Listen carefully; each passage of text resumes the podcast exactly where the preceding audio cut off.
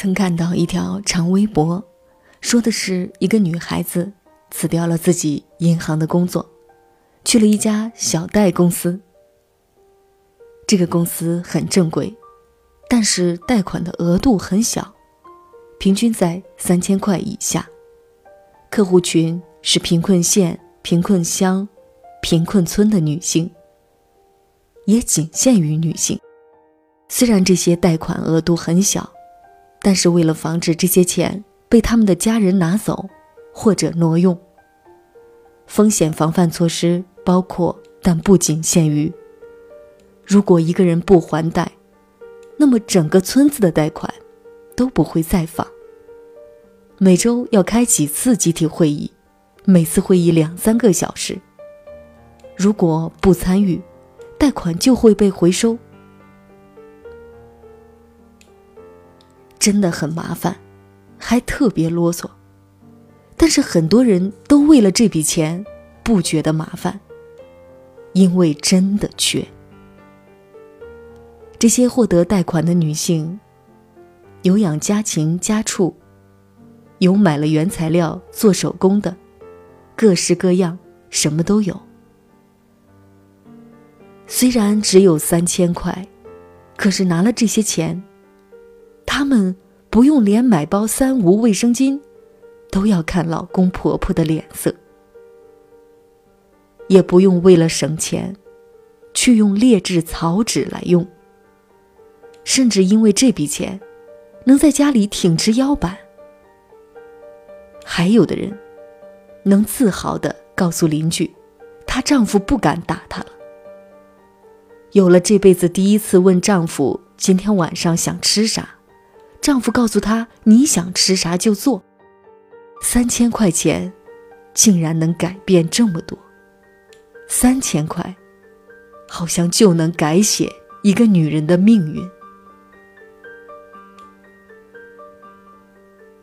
我们之前总说，女人一定要经济独立，不经济独立就没有话语权。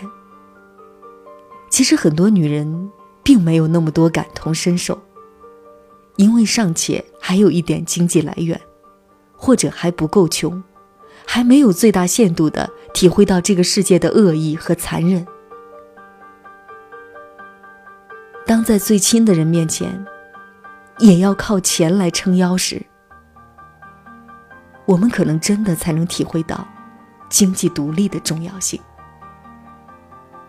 只有三千块，就能不挨打。甚至得到老公关怀。其实不止贫困县的女人是这样，很多三四线，甚至一二线的城市都是这样。就算我们没有到连卫生巾都买不起的地步，但是依然有很多限制，依然要看很多脸色。我之前在大学所在的城市教舞蹈课。很多结了婚的女性过来说自己想要学舞蹈，可是连着试了好几节课，就不再出现了。不是不喜欢，我看得出，他们上课的时候真的很开心。当时我问一个还算聊得来的姐姐，到底为什么不再来上课了？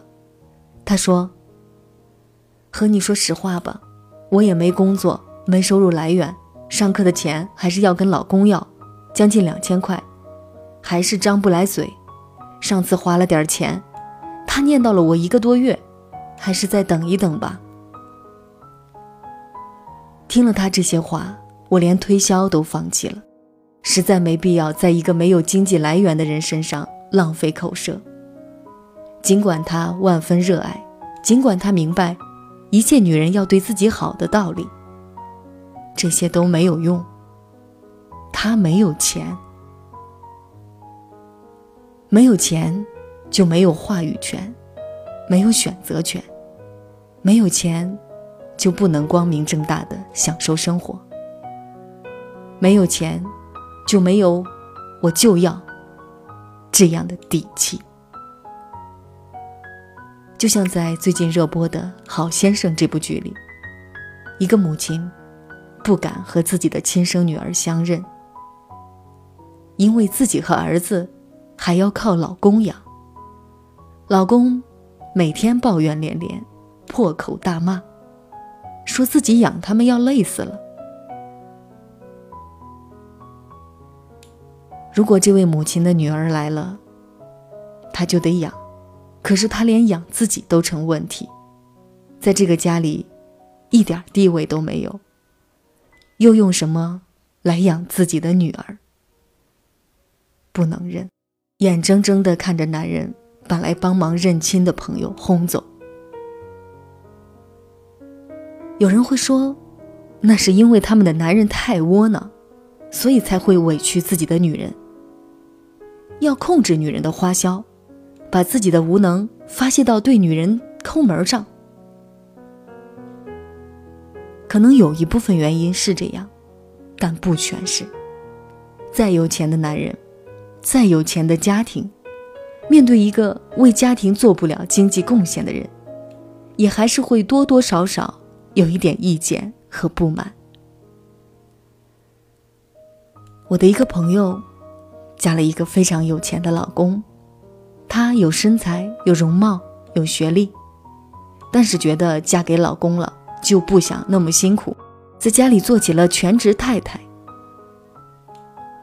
虽然平常恩爱有加，可一闹起矛盾，老公还是会说：“吃喝都不用你管，你还有什么不满意的？”甚至会在大马路上把车停下来说。你从我的车上滚下去。虽然两个人还会和好，但是如初没有那么容易。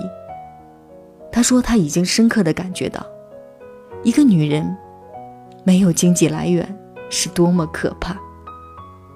因为下一次可能就不是从车上滚下去了，可能是从房子里滚出去。所以，就算没有那么穷，很多时候我们没有经济来源，就依然需要看脸色，因为我们的卫生巾可能是一个想买很久的包包，一条非常适合自己的裙子，一场想要解闷儿的旅行，一节想要保持身材的舞蹈课。你没钱。又没有那种男人爱你爱到死心塌地，愿意把全部身家双手奉上的自信，没有一个不会给你脸色看的好婆婆。你就是没办法硬气。什么才硬气？自己有收入，或者有随时养活自己的能力。而我们呢？也别把经济独立再随口说一说了。如果你真的需要，就真的要做，不要被太多的干得好不如嫁得好洗脑了。我们不说虚的，嫁得好确实重要，但是嫁再好，你也需要经济独立的底气，你也需要想买几包卫生巾就买几包的能力。就算贵一点，可是只要我们愿意，我们就买得起。